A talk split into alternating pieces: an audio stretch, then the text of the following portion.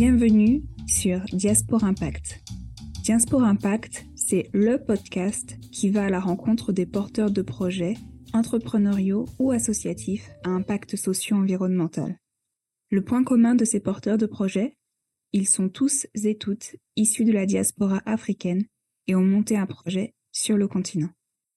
Je m'appelle Lucie Zonza.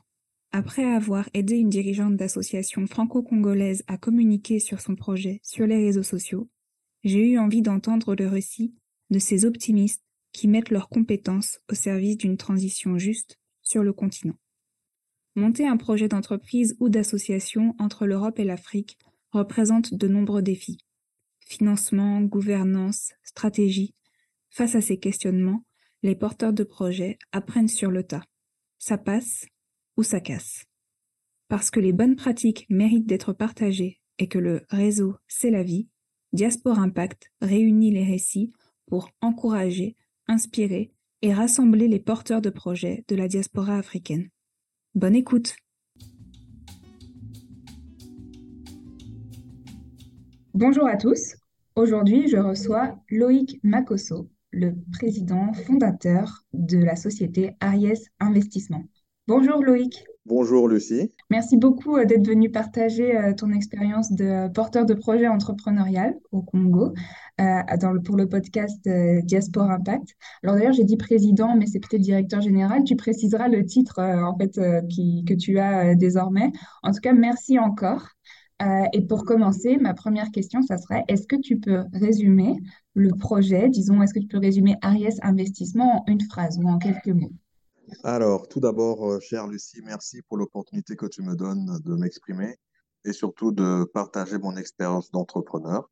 Je précise effectivement, comme tu l'as dit euh, d'emblée, d'entrée, pardon, que je suis associé gérant chez Ariès Investissement. Pourquoi ce titre? Parce que je suis, euh, Ariès Investissement, pardon, est une SARL.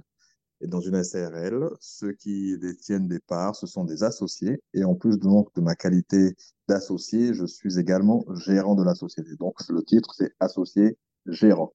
C'est très important pour les entrepreneurs aussi de savoir euh, quelle forme juridique euh, adopter lorsque l'on crée son entreprise parce que cela a des implications. C'était une parenthèse. Alors, euh, oui, je dirige Ariès Investissement depuis 2011. Et concrètement, nous conseillons nos clients, des entreprises ou alors même des entités publiques dans la mobilisation de financement. Nous avons pour ce faire un réseau de partenaires financiers avec lesquels nous travaillons et que nous pouvons solliciter lorsque certains clients nous, nous font part de leur projet de mobiliser des financements pour euh, réaliser des projets d'entreprise. Merci beaucoup pour euh, ce résumé et pour euh, la petite précision qui effectivement est, très importante.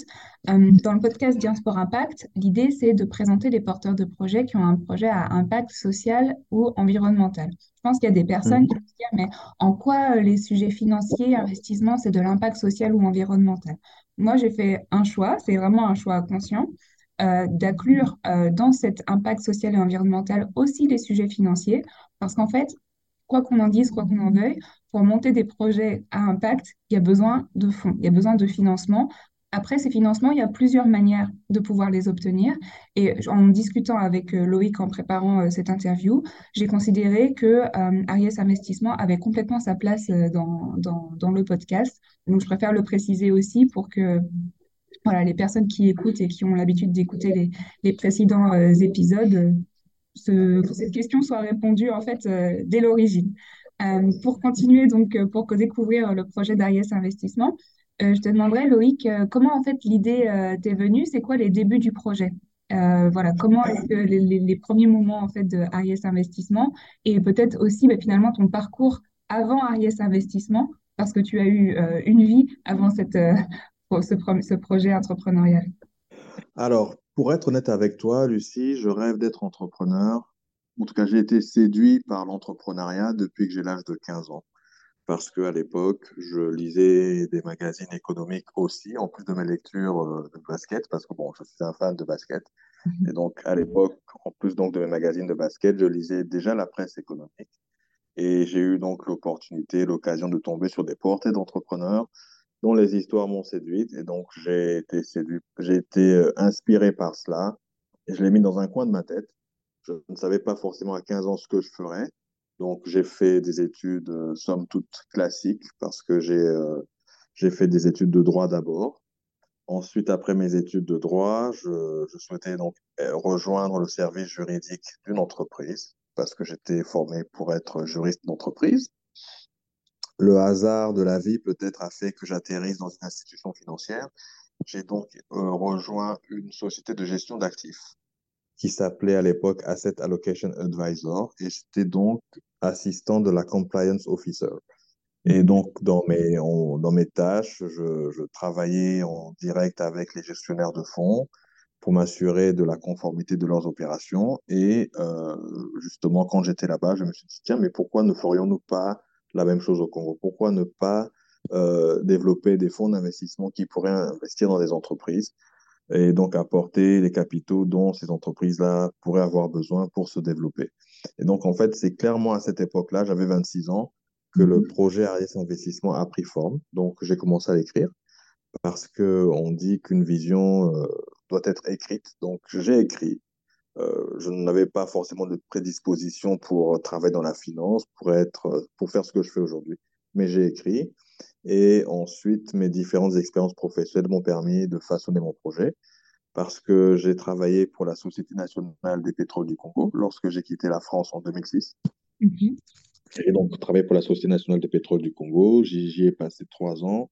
Et ensuite, j'ai rejoint la Banque de développement des États de l'Afrique centrale, qui est une institution multilatérale qui finance des entreprises, mais également des États euh, dans le cadre de projets euh, d'infrastructure, de projets euh, d'investissement d'entreprise, etc. Donc là-bas, j'ai fait beaucoup de project finance. Mhm. Euh, on a fait de très belles transactions dans les infrastructures. Et dans ma pratique quotidienne, je constatais que beaucoup de chefs d'entreprise avaient du mal à discuter avec les banques parce qu'il faut savoir que le métier de banquier, surtout banquier de développement, fait appel à un jargon bien spécifique, fait appel à des concepts juridiques bien spécifiques qu'il faut maîtriser. Et j'ai donc euh, constaté à ce moment-là qu'il y avait des lacunes en termes d'offres de conseils sur place au Congo. Et j'ai donc à ce moment-là pris euh, la décision de démissionner pour m'occuper à plein temps, pour m'investir à plein temps dans le projet Ariès Investissement. Il faut savoir que lorsque j'étais déjà à la banque, j'avais créé la société, D'accord. mais elle ne vivait pas. Donc, euh, à ce moment-là, j'ai réalisé le potentiel qu'il y avait. J'ai donc démissionné pour m'occuper à plein temps d'Ariès. Et donc, euh, ça fait aujourd'hui euh, 8 ans. On est en quelle année? En 2023. Oui, donc ça fait euh, 8 ans que je suis euh, pleinement investi dans Ariès Investissement avec mon associé Régis Matondo parce que je ne suis pas seul, mais également mes collaborateurs qui depuis euh, s'investissent également dans le développement de nos activités. D'accord. Vous êtes deux associés, hein, c'est bien ça? Exactement. D'accord.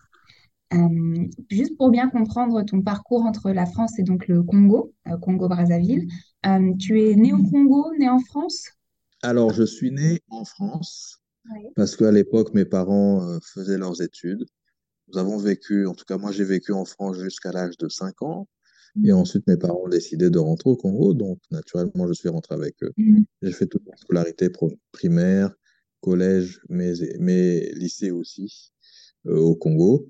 Et ensuite, euh, je suis revenu en France pour mes études supérieures. D'accord. Et ensuite, un retour au Congo en, en 2006, euh, c'est ce que tu En disais. 2006, euh, exactement. D'accord. Et donc, euh, quelques années plus tard, donc la, soci- la société est créée, mais euh, au début, euh, c'est prendre date avec la création de la société. Et ensuite, un début dans le grand bain, vous étiez donc deux associés. Ton associé, il a il a un profil de, financier ou de juriste également, ou bien autre? Alors, Ré- Régis, il a plus un profil de financier, mais lorsque j'ai commencé, j'avais un collaborateur, mais ce n'était pas Régis. Régis est venu quelques temps après, parce que Régis s'est inscrit dans la même démarche que moi, c'est-à-dire que il a, il est, il a vécu au Congo, il a fait ses études en France à un moment, il avait ce souhait de développer des activités au Congo, donc nous avons eu l'occasion de nous rencontrer, de nous échanger. Et c'est donc quelques mois après que je lui ai fait la proposition de l'association pour qu'on travaille ensemble. Mais au départ, j'étais tout seul avec un collaborateur. Et Mhm. Régis, justement, sentant son implication, je lui ai directement proposé de, que, que l'on s'associe. Et donc aujourd'hui, Régis a des parts au capital d'Arias Investissement. Hum, donc, tu as dit tout à l'heure que c'était une société à responsabilité euh, limitée, une SARL. Limité, exact. Exact. Bien sûr une société euh, de droit congolais, la société Tecno Congo. Est-ce que, euh, euh, j'imagine qu'il y a dû avoir des obstacles, il y en a toujours. Comment est-ce que ça se passe quand on veut monter une société dans un, dans le secteur financier au Congo-Brazzaville? Les choses ont dû évoluer les dix dernières années parce qu'il y a quand même un mouvement pour structurer le, le secteur financier dans les pays d'Afrique de l'Ouest et d'Afrique centrale. Euh, toi, comment est-ce que Mhm. tu l'as Alors, abordé, en fait? il faut savoir que Ariès est une société de conseil. Donc aujourd'hui, nous conseillons nos clients qui souhaitent mobiliser des financements que nous pouvons mobiliser auprès de banques, auprès de fonds d'investissement ou même de DFI, c'est les institutions de financement du développement comme la BDAC, la Banque africaine de développement, etc. Cette activité-là ne nécessite pas un agrément particulier. À côté de cela, effectivement, euh, les États de la CEMAC, donc le Congo, Gabon, Cameroun, euh, Centrafrique, Tchad, Guinée équatoriale, ont mis en place un cadre juridique, enfin pardon, un cadre légal et réglementaire spécifique aux activités de finance. Donc aujourd'hui, il y a un régulateur qui s'appelle la COSUMAF qui encadre toutes les activités de marché notamment. Donc, euh, pour travailler sur le marché financier en zone CEMAC, il faut avoir un agrément. Ce n'est pas encore le cas d'Ariès Investissement. Et donc, la démarche de création de la société a été relativement simple. Nous avons constitué le capital.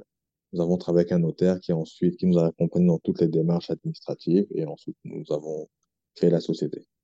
Alors, vous c'était un notaire et pas un avocat. Est-ce qu'il y a une différence? euh, en fait, c'est un notaire qui vous a accompagné alors, dans votre création de société? oui, alors au, au Congo, c'est particulier. Ce sont beaucoup les notaires qui, euh, qui, qui accompagnent, qui réalisent les formalités de création d'entreprise.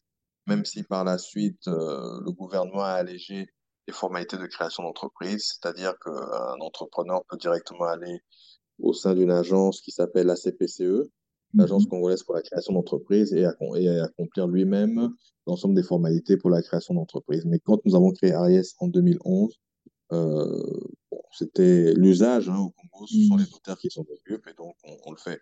Mais dans d'autres pays, on peut également le faire appel à des avocats qui peuvent très bien le faire aussi. hein. Mais au Congo, ce sont les notaires qui le font. Euh, Ma question est forcément. euh, alors, c'est- le, le fond de ma question, c'est que, bon, la, la- la date de l'enregistrement du, du podcast, je suis en formation euh, d'élève avocat. Et donc, euh, pour moi, Oui, c'est. pas D'accord. Quel, quel est le rôle de l'avocat, le notaire? Tiens, pour faire une société, le notaire, euh, c'était pas forcément ce que, ce qui me venait le, le plus naturellement. Mais voilà, c'est le genre de choses qu'on sait que quand on est sur le terrain et qu'on ne peut pas répliquer forcément ce qui se fait en France euh, partout euh, sous prétexte que les gens parlent français. Je pense que ça, c'est quelque chose euh, qui Exactement. Donc, il faut, il faut savoir cela. et donc, c'est une société de conseil. Est-ce que au départ, vous aviez financé sur fonds propres ou en faisant un prêt? Est-ce qu'il y a eu besoin de financement particulier ou finalement, il suffisait juste d'avoir un bureau et un ordinateur pour? Exactement. Au départ, il suffisait juste d'avoir un bureau et un ordinateur. C'est vrai qu'après, euh, il a fallu équiper la société, mais bon, ça, on l'a fait lorsque nous avons réalisé des opérations. Et donc, les revenus que nous avons euh, pu obtenir nous ont permis de nous équiper.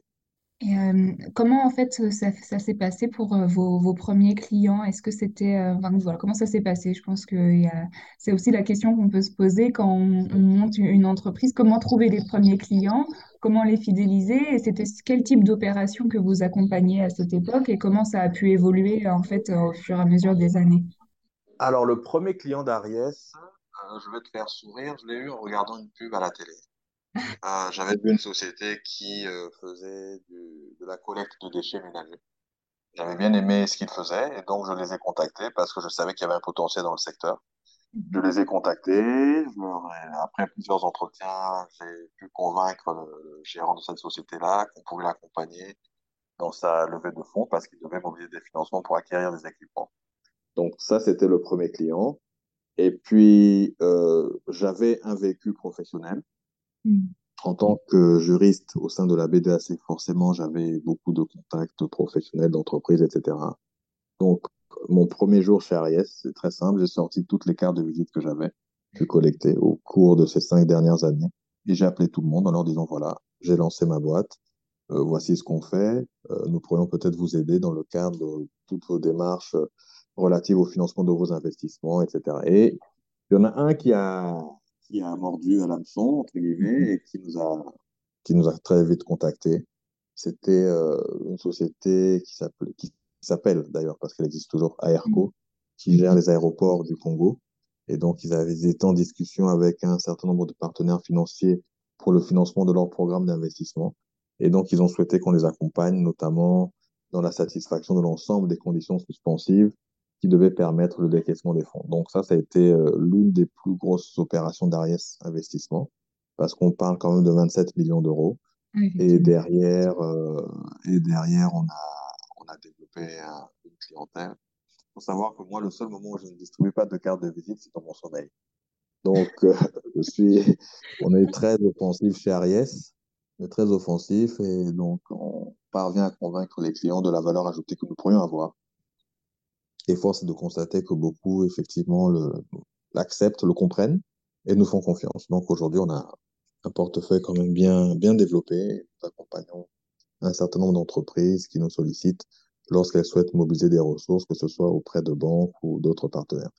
Nous, notre travail, c'est vraiment un travail de conseil. Donc, grâce à la compréhension du projet que nous avons, nous pouvons effectivement orienter le client vers l'ensemble des ressources euh, financières disponibles, euh, vers l'ensemble des partenaires financiers disponibles pour justement avoir les meilleures ressources à des conditions soutenables.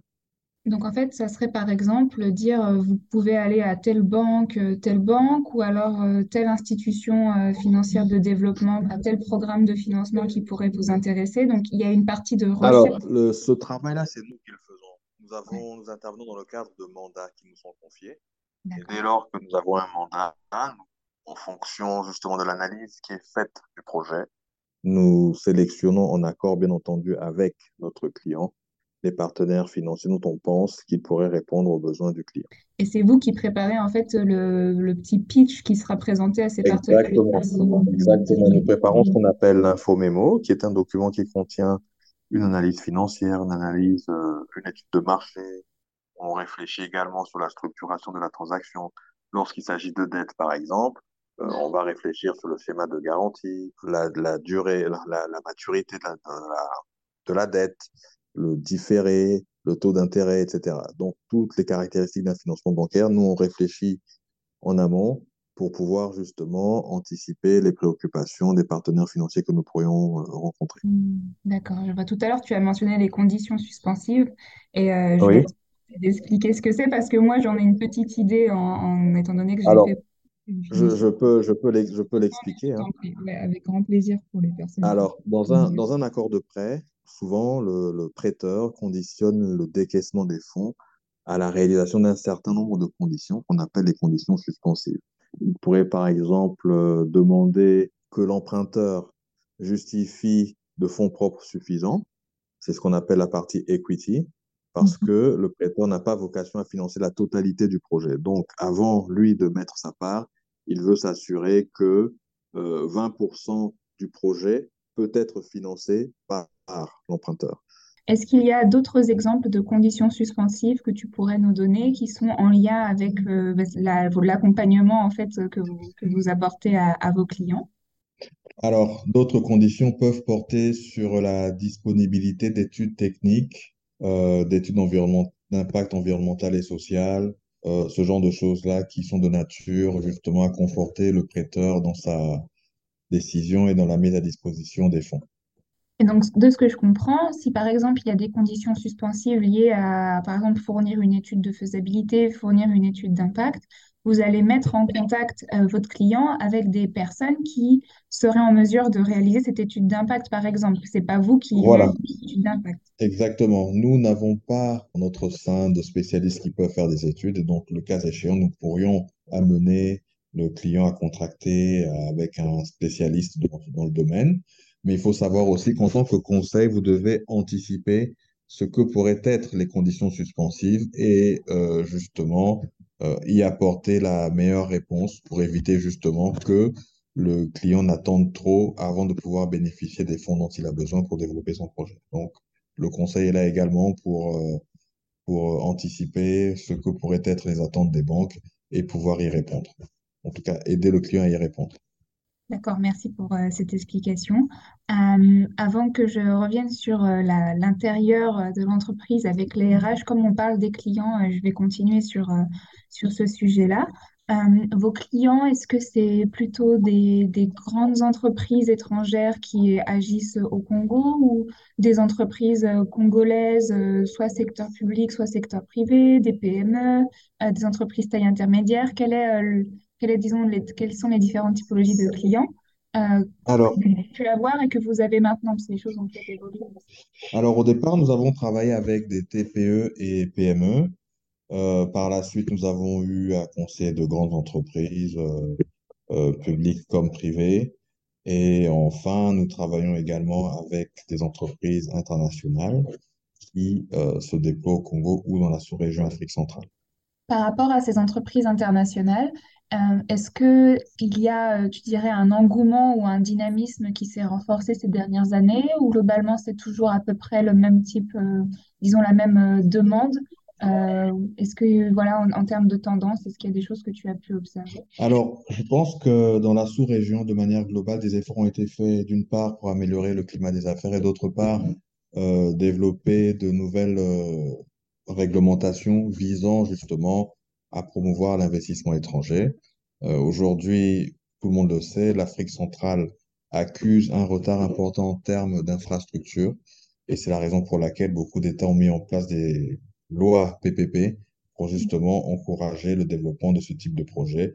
Et donc, par rapport à cela, effectivement, on assiste à l'arrivée d'investisseurs dans la sous-région pour euh, justement s'impliquer dans de tels projets d'infrastructure. Donc oui, quand même, on constate un frémissement dans le domaine.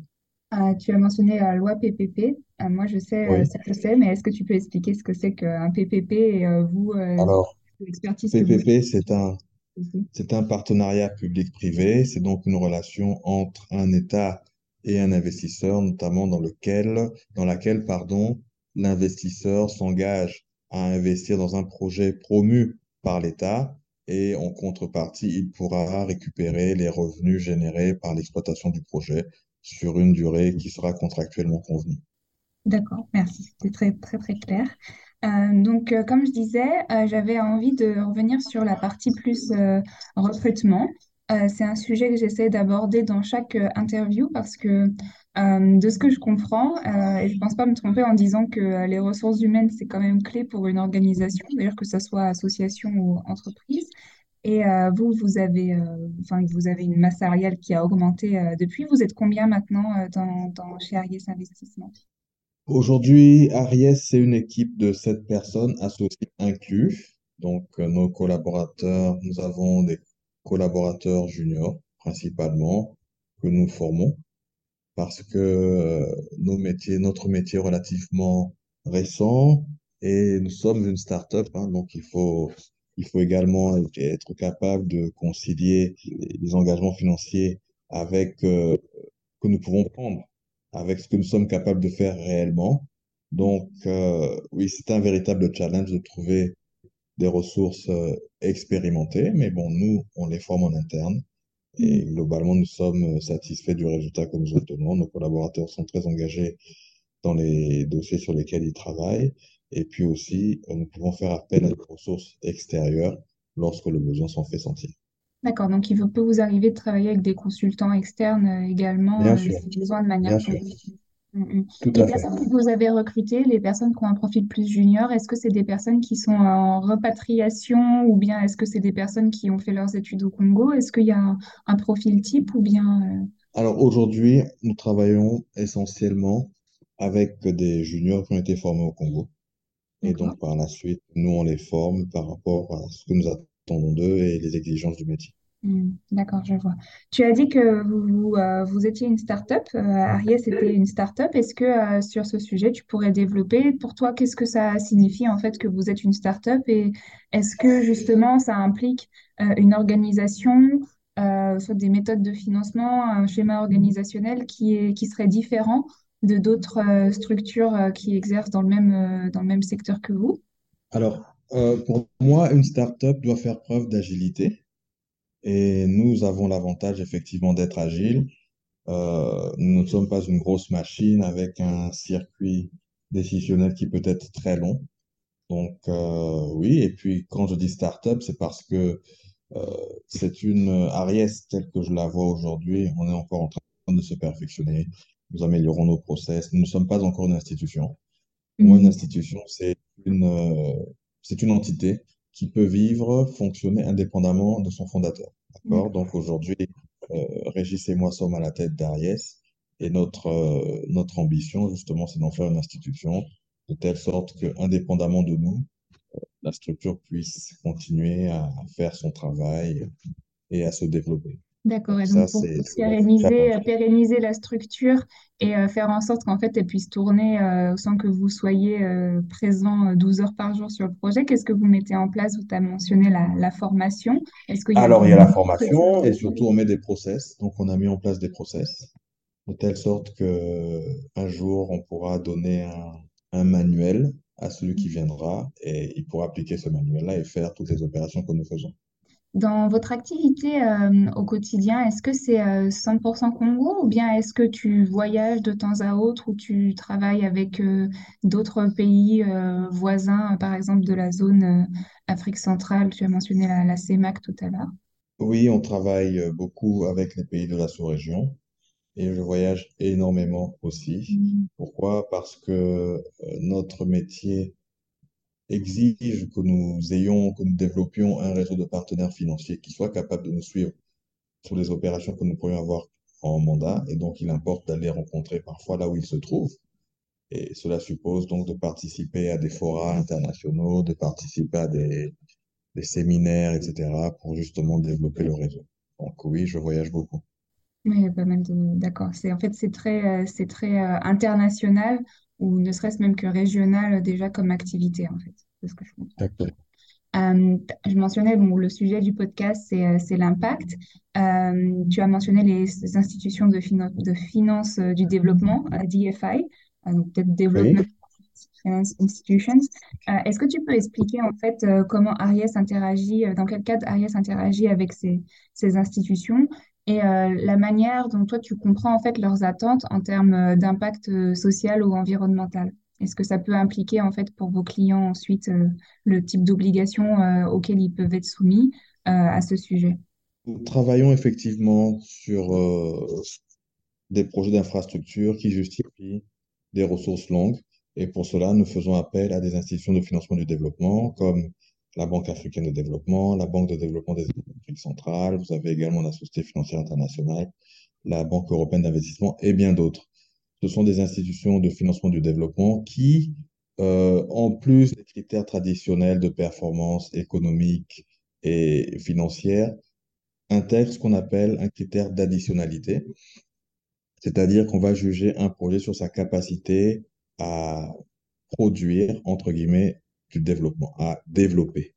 D'accord? Et le développement s'apprécie au niveau social notamment. Euh, et donc, ces institutions-là vont être très précises sur euh, les critères euh, ESG, donc environnement, social et gouvernance. Les, elles vont regarder la création d'emplois euh, induite par les projets. Elles vont regarder la répartition homme-femme, euh, notamment. Donc, ce sont des critères comme ceci qui sont regardés. Et naturellement, lorsque nous travaillons avec nos clients sur des projets d'infrastructure, ce sont des projets sur lesquels nous attirons leur attention de telle sorte que les projets présentés puissent satisfaire les exigences de ces dernières. D'accord. Euh, est-ce que euh, là, ça fait presque 10 ans euh, que, que Ariès existe, mais toi, ça fait déjà plus de 15 ans que, que tu travailles dans ce secteur. Est-ce que tu as perçu que ce genre d'obligations avait, enfin, les, les, les- plutôt les, ob- les obligations et les, attentes en termes de ESG, ne serait-ce Oui. qu'environnement et social, avaient augmenté? Euh, est-ce qu'il y a un contrôle qui est renforcé à ce sujet-là? Euh, qu'est-ce que, qu'est-ce que toi, tu as pu observer en fait euh, au long de ta carrière également? Ah oui, bien sûr que les attentes ont augmenté. Par exemple, je, par- je parlais du critère du genre aujourd'hui. Beaucoup d'institutions sont soucieuses, sont attentives justement à la répartition homme-femme euh, en termes d'impact euh, dans les projets qui sont, euh, qui sont promus. Donc oui, ça euh, c'est quelque chose dont on ne faisait pas allusion il y a quelques années, mais aujourd'hui, euh, lorsque vous travaillez sur des projets euh, d'infrastructure, que ce soit électrique ou eau, on va vous demander, euh, par exemple, sur 100 emplois que vous créez, combien seraient occupés par des femmes? Est-ce que les femmes vont occuper des, des, des postes de management, etc., etc. Donc oui, les critères sont de plus en plus précis et euh, dans les discussions, vous, régulièrement, on doit également discuter avec des spécialistes de ces questions-là pour les rassurer parce que leur point de vue compte énormément dans la prise de décision. D'accord. Euh, le point que je voulais aborder, ce serait aussi euh, au niveau de tout ce qui était euh, le rôle de la, culture dans le monde des affaires. Tu as mentionné que tu distribuais des cartes de visite en permanence et que tu, en fait, c'est un métier de réseau, de ce que je comprends. En fait, tu as besoin de rencontrer du monde aussi pour pouvoir avoir toujours des clients supplémentaires et aussi, euh, voilà, c'est une manière aussi de rencontrer des gens et d'a- d'apprendre de nouvelles choses. Pour toi, euh, est-ce euh, il y a une sorte de culture des affaires dans ce milieu de la finance internationale et de développement qui est assez globale, ou bien est-ce que, du point de vue euh, congolais ou Afrique centrale, il y a certains éléments culturels que tu as pu remarquer et qui pour toi sont essentiels pour des personnes qui aimeraient monter leur entreprise euh, dans, dans cette région? Alors, la culture de la finance ou dans le secteur de la finance, je dirais qu'elle est plutôt globale. Donc, les usages sont standardisés. Par exemple, euh, personne ne sera surpris euh, de se voir demander un NDA lorsqu'on entame des discussions, un accord Mhm. de confidentialité. Donc, ça, Mhm. c'est fait partie des usages. Euh, maintenant, est-ce qu'il y a des spécificités culturelles au Congo ou à l'Afrique centrale? Oui, il doit y en avoir, mais de tête, là, je ne saurais les citer. Mais clairement, oui, il y a des spécificités. Et notre rôle, justement, en tant que conseil, c'est de pouvoir guider euh, notre, nos clients euh, lorsqu'il le faut euh, dans ce genre de situation. Est-ce que vous êtes nombreux en fait dans ce secteur d'être, disons, euh, 100% congolais? Est-ce que Ariès est le seul de sa catégorie? Ou bien est-ce que quand vous avez créé la société, il y avait déjà des acteurs sur place ou ça s'est développé? Euh, voilà. Parce que souvent on peut imaginer qu'il y a des cabinets de conseil internationaux qui peuvent s'être implantés, mais euh, qu'en est-il? Alors, il y avait des, cabinets de conseil généralistes, ceux que l'on connaît, euh, mais il y a une tendance forte aujourd'hui qui voit des Congolais justement se saisir de ces problématiques-là et de monter leur société de conseil. Donc oui, on n'est pas, nous ne sommes pas seuls, c'est clair. Et ça Et, va euh, aller crescendo. Oui, il y aura peut-être de plus en plus de, de concurrence, en tout cas de personnes présentes euh, sur place sur ce créneau au fur et à mesure, d'après tout. Et quand vous vous êtes lancé, euh, il y a un peu moins, un peu moins de 10 ans, est-ce que c'était déjà le cas ou bien est-ce qu'il y avait un terrain qui était un peu plus, euh, un peu, alors c'était pas neuf, en tout cas où il y avait un peu moins de monde euh, Il y a, il y a dix ans, il y avait un peu moins de monde, mais il y avait déjà quelques acteurs qui occupaient le terrain. Euh, et euh, on a fait avec eux, on a, on a mis en place des, des partenariats pour pouvoir euh, travailler en commun sur des opportunités. Donc oui, on n'est pas arrivé sur un terrain complètement vierge. Mm. Voilà, village, c'était exactement le mot. beaucoup, Mm. Beaucoup nous ont aidés également. hein. donc, euh, faut, faut pas le, faut pas le nier. Oui, donc de ce que je comprends, ça peut être des personnes du même secteur, mais ça n'empêche pas de travailler ensemble. Et comme tu l'as mentionné tout à l'heure, vous, vous faites des fois appel à des consultants externes également. Donc je comprends, il a, c'est pas que de la compétition acharnée, il y a aussi de la Non, collaboration. non, non. Il y a de la, il y a de la collaboration. C'est surtout un esprit de collaboration qui prévaut. Même si, bien Mm. entendu, chacun est jaloux de ses clients, c'est clair. Mais euh, sur certaines opérations, n'hésite pas à joindre nos forces pour pouvoir euh, dépecer, euh, entre guillemets, hein, que ce soit, que cela ne soit pas mal pris, Oui. Bien sûr, bien sûr. Euh, toi, tu avais une formation de juriste et tu es devenu euh, conseil euh, dans le secteur financier. Alors, bien sûr, en fait, en tant que juriste, on a accès finalement à, quand on est euh, juriste financier, on voit passer les contrats, les opérations et on peut en avoir une compréhension euh, vraiment euh, quasi globale. Après, moi, c'est vrai que quand j'entends parler de finance, je me dis c'est aussi des maths. Comment est-ce que tu as réussi en fait à, à faire ce basculement en termes d'expertise? Est-ce qu'il y a des, tu as pris des cours? Est-ce que tu as lu? En fait, comment est-ce que tu t'es, tu t'es Alors, trouvé une légitimité et une confiance dans ce que tu pouvais proposer à ce sujet? alors j'ai beaucoup appris et comme tu l'as dit, euh, tout prend la forme de contrat. Euh, donc, moi, j'étais euh, au- en charge donc de ces, de la rédaction de ces contrats-là. Mhm. Donc, naturellement, bah, à force de le rédiger ou de travailler avec des avocats, etc., on comprend la logique, on comprend l'intérêt de, de certains actes, etc. Donc, on a on appréhende le, le business dans sa globalité d'un point de vue juridique. Euh, maintenant, je me suis formé, j'ai, je enfin, je me forme en continu, j'ai des ouvrages que je lis pour apprendre, des concepts que je ne connaissais pas, etc. C'est, un process continu, hein. Je veux dire, euh, on apprend des choses à l'université, mais c'est pas parce qu'on sort diplômé qu'on a cessé d'apprendre. Non, moi, j'ai pas, je n'ai pas de barrière, je ne me suis pas dit, je suis juriste, je peux pas regarder des chiffres. Bah, je crois que les juristes aussi savent compter.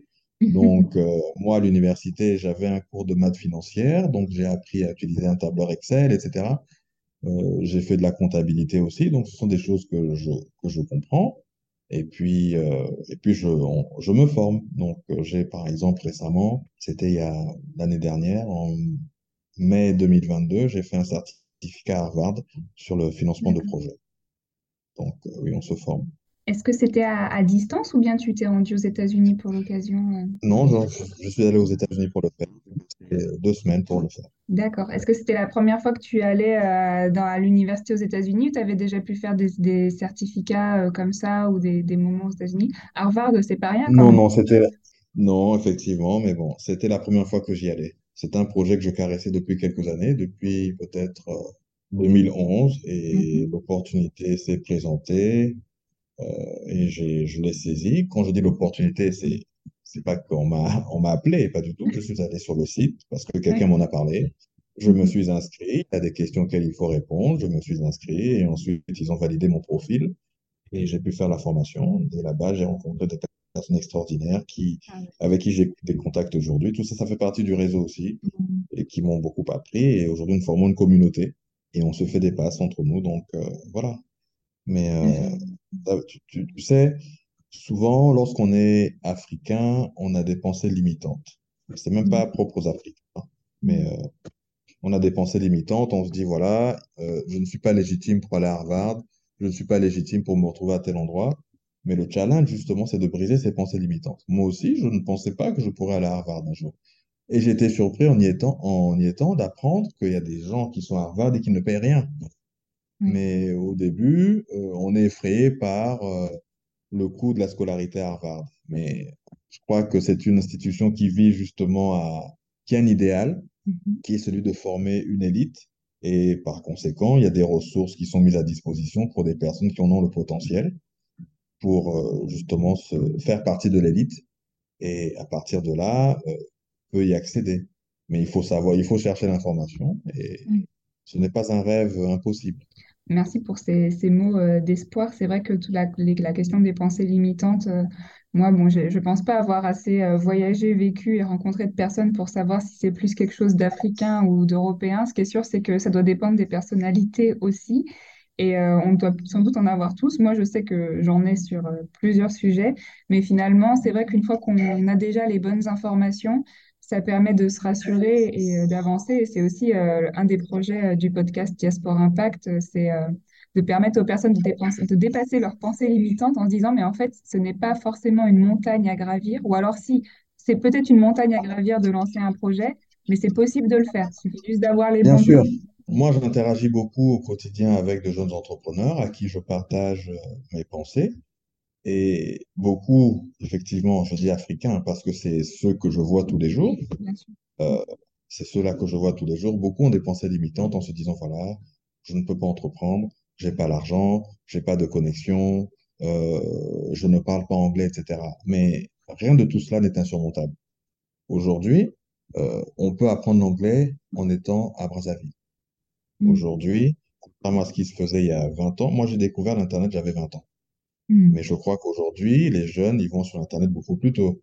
Aujourd'hui, vous avez euh, des applications, vous avez des chaînes YouTube où vous pouvez vous exercer en anglais. Enfin bref, il existe mille et une options pour, par exemple, apprendre l'anglais pour quelqu'un qui n'a pas forcément les moyens euh, d'aller en Angleterre. C'est clair que aller dans l'Angleterre, dans un pays anglo-saxon, anglophone, pardon, ça aide, mais je pense, et je connais des gens qui ont appris l'anglais sans avoir quitté Brazzaville, par exemple. Donc ça, euh, c'est déjà quelque chose que l'on peut faire. Mm. Euh, quoi d'autre encore? Je veux dire, aller à Harvard. Oui, mais Harvard n'est pas une finalité. C'est pas, dire, ça change pas euh, la vie de quelqu'un d'y être allé. Mais si, si on y tient, il faut travailler pour le faire. C'est-à-dire déjà apprendre l'anglais, avoir un projet professionnel convaincant, et à partir de là, vous pouvez effectivement y accéder. Euh, entreprendre, ce n'est pas non plus un challenge, lorsque ce n'est pas non plus, pardon, euh, un challenge insurmontable, parce qu'on peut trouver des solutions même quand on n'a pas un rond. Aujourd'hui, nous, ici au Congo, il y a quand même une certaine forme de solidarité qui existe. Donc, on peut faire appel à cette solidarité-là aussi pour euh, se lancer. Pourquoi le faire seul alors qu'on pourrait peut-être s'associer à d'autres personnes qui ont des ressources, peut-être financières ou intellectuelles, pour développer un projet? Pourquoi ne pas le faire? Voilà, donc je veux dire, les, toutes les, les pensées, toutes les pensées limitantes, on peut les vaincre. Il suffit de se poser les questions et ensuite se demander comment faire. Et en général, les réponses, elles arrivent. Ben non, mais bien sûr, mais c'est c'est justement, c'est tout l'intérêt euh, de, de te poser la question parce que euh, je sais que tu, tu es engagé sur ces sujets-là, tu postes régulièrement sur LinkedIn euh, des, justement du contenu pour encourager, euh, pour euh, pousser les gens. euh, et je les lis avec intérêt, je me dis, bon, ben, je vais suivre le- les conseils, euh, les conseils de, Loïc. Quand les entrepreneurs viennent te voir et te disent, euh, donc au Congo, euh, on aimerait entreprendre, mais au niveau de l'argent, c'est compliqué. Tu as mentionné la solidarité. Est-ce que toi, tu as connaissance de d'autres en fait choses auxquelles les gens, les gens ne penseraient pas forcément et qui pourtant pourraient être des manières pour, pour ces personnes de, de financer leurs projets, euh, que ce soit des accompagnements euh, de l'État ou alors des accompagnements qui sont issus du secteur privé, euh, des pistes comme ça Alors oui, il y a des accompagnements, il y a des accompagnements du secteur privé. Nous, par exemple, nous avons été, il y a quelques années, euh, sollicités par Total pour accompagner des start-upers parce qu'il y avait un Total mettait à la disposition de start-upers dont les projets avaient été sélectionnés euh, des fonds pour développer leurs projets. Mm. Ce sont des initiatives qui existent. Donc, il y avait le concours start-up par Total. Vous avez euh, ce, le concours qu'organise la Fondation Tony Elumelu aussi, qui prime des entrepreneurs africains et qui les aide à développer leurs projets. Donc oui, il y a, il y a des options qui sont disponibles. Il faut les chercher et il faut se tenir prêt. La fondation dont tu parlais, c'est quoi le nom? Parce que je le mettrai en, en- en lien euh, C'est la Tony Elumelu Foundation. Je pourrais t'envoyer le lien. euh, D'accord, ok. Comme ça, pour les personnes peux, qui veulent peux, aller consulter. Oui, je, je le mettrai en, en description du, du podcast. Merci. Mais sinon, même ici en local, on a été sollicité par des fondations qui euh, souhaitent accompagner des entrepreneurs. Donc oui, il y a des options disponibles. Il faut avoir les yeux et les oreilles ouvertes pouvoir bénéficier de ces opportunités-là. Non, mais je suis complètement d'accord. C'est souvent une question euh, d'information et d'a- d'a- d'accéder à la bonne information au bon moment. Mais euh, les choses tombent, Exactement. tombent rarement tout cuit euh, sur, sur les genoux. Euh, Parfois, il faut, il faut persévérer euh, un petit peu. Euh.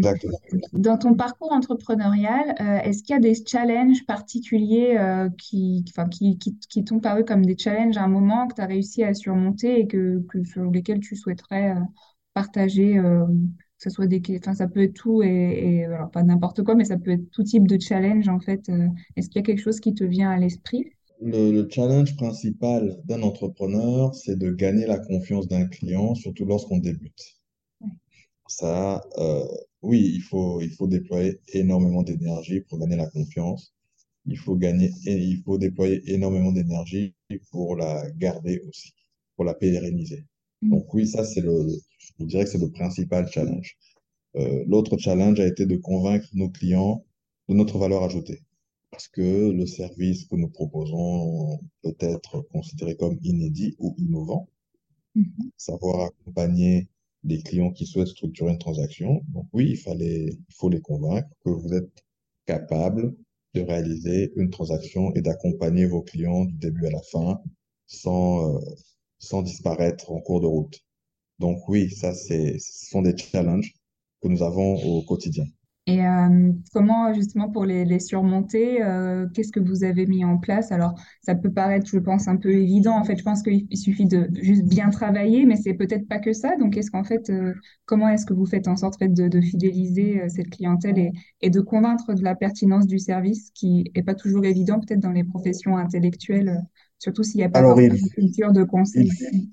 faut être transparent, je dirais. Donc, euh, dire à un client que euh, une opération comme une mobilisation de financement nécessite également son implication. le succès d'une telle opération nécessite que le client s'implique. Parce que nous, conseils, nous traitons des informations que le client nous donne. Donc, euh, cela nécessite qu'il s'implique, que lorsque vous l'appelez, qu'il vous transmette l'information dont vous avez besoin pour pouvoir ensuite euh, peut-être la, la reformuler ou la, la, la traiter et Mhm. ensuite donc avancer dans la transaction. Donc, il faut être transparent en indiquant que vous n'êtes pas un magicien, mais que euh, vous pouvez ensemble, de manière équilibrée, euh, travailler pour aboutir à un résultat. Il faut être transparent. Nous, dans notre, notre métier, ça nous a beaucoup sauvés. Il faut dire au client ce à quoi il va s'attendre pour éviter des surprises. Mm. Donc, euh, il faut être transparent et il faut être intègre. Je pense que ce sont les, à mon avis, les, les deux facteurs clés ou les deux éléments clés pour justement euh, maintenir, euh, gagner et maintenir une relation. Merci beaucoup. Quels sont les objectifs pour Aries dans ces un ou deux prochaines années, ben, pour les dix ans finalement de, de l'entreprise? Ah, nous en avons beaucoup. Déjà, c'est qu'on se reparle dans dix ans. C'est pas mal, hein, qu'on puisse reparler dans dix ans et faire le, et faire le bilan.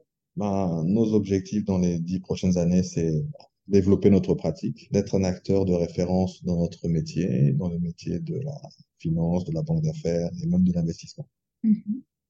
Donc ça, c'est ce qu'on aimerait être dans dix ans. Et donc, nous travaillons dans ce sens. Et si tu n'agissais pas dans le domaine de la finance, est-ce qu'il y aurait un autre domaine dans lequel tu aimerais euh, t'investir au Congo? Mhm. L'éducation, la culture et le sport aussi. les- des écoles ou culture plutôt euh, musée? Est-ce que tu peux, n'hésite pas à. Euh, ce serait des écoles parce que l'éducation, c'est la base de tout. On ne peut pas développer un pays, un continent si les gens ne sont pas éduqués. Euh, oui, ce serait éduquer pour inculquer aussi. Quand je dis éduquer, éduquer, ce n'est pas uniquement apprendre à lire ou à écrire, mais c'est Mhm. développer un système de valeurs qui Oui. pourra créer des individus autonomes, indépendants et visionnaires. Dernière question, est-ce que tu aurais un, un conseil pour les, des personnes de la diaspora euh, subsaharienne au sens large qui souhaiteraient développer un projet à impact social ou environnemental dans leur pays d'origine? Tu as déjà donné beaucoup de conseils pendant euh, notre discussion, mais alors peut-être un dernier que tu n'aurais pas abordé et que tu souhaiterais aborder, par exemple? Écoute, ce que je pourrais dire, c'est euh, être fidèle, entre guillemets, à son idée, travailler avec passion. Et quand on travaille avec passion, on, on se donne pleinement, on se, on se développe également, on développe des compétences pour pouvoir répondre aux enjeux du moment et surtout atteindre ses objectifs personnels et professionnels. Aujourd'hui, euh, moi, je pense à Ariès depuis que j'ai l'âge de 26 ans. Et j'aurais été triste d'avoir au soir de ma vie des regrets. Et ma grande satisfaction, c'est qu'on a construit quelque chose avec mon associé, mais également mes collaborateurs, qui sert nos clients. Et justement, euh, nous, on y met de la passion, on y met de l'énergie, on y met de l'ardeur. Et ce n'est que comme ça qu'on peut avoir un impact. Parce que l'impact, in fine, c'est quoi? C'est le résultat. Pour avoir un résultat, il faut travailler. Donc, euh, il faut, il faut travailler sans relâche. Il faut travailler sans relâche. Et surtout, avant même le travail, c'est avoir la foi. Avoir la foi, c'est, c'est de se dire qu'on aura un résultat, quand bien même parfois les signaux peuvent être euh, négatifs. Quand bien même on peut évoluer dans un environnement difficile. Mais euh, garder la foi. Et surtout, la foi, ça donne l'espoir, ça donne euh, la certitude qu'on aura un résultat, même si on ne sait pas quand il va arriver, mais au moins avoir cette foi-là, parce que ça, c'est le carburant, c'est le principal carburant d'un entrepreneur. Mm. Quels que soient les entrepreneurs où qu'ils se trouvaient, ils ont tous marché avec la foi. La foi, c'est pas quelque chose de, de palpable, mais c'est la croyance que l'on a en ses, en ses chances de réussite, de succès, qui fait que l'on travaille, que l'on se donne à fond dans, dans ce que l'on choisit de faire pour justement avoir un impact par la suite. Merci beaucoup, Donc, Loïc, d'avoir partagé ces conseils. mais je t'en prie, chère Lucie, c'est un plaisir de partager notre expérience d'entrepreneur et euh, j'ose croire qu'on aura l'occasion de se parler encore par la suite sur d'autres thématiques. peut-être bientôt ou surtout dans dix ans, j'espère encore dans dix ans pouvoir avoir cette conversation et en apprendre encore davantage avec toi et pour Ariès. je partagerai dans la description du podcast les différents éléments que soit donc tu as pu évoquer ou d'autres choses que tu souhaiterais partager avec les auditeurs. Euh, reste plus qu'à dire un grand merci pour ce partage et puis euh, à bientôt. Merci Esther Lucie et à très bientôt. Et vous, quel impact aimeriez-vous avoir sur le continent africain? Si cet épisode vous a plu, commentez-le, notez-le et surtout partagez-le autour de vous. C'était Lucie Zonza pour le podcast Diaspora Impact. Retrouvons-nous très vite pour un prochain récit. À bientôt!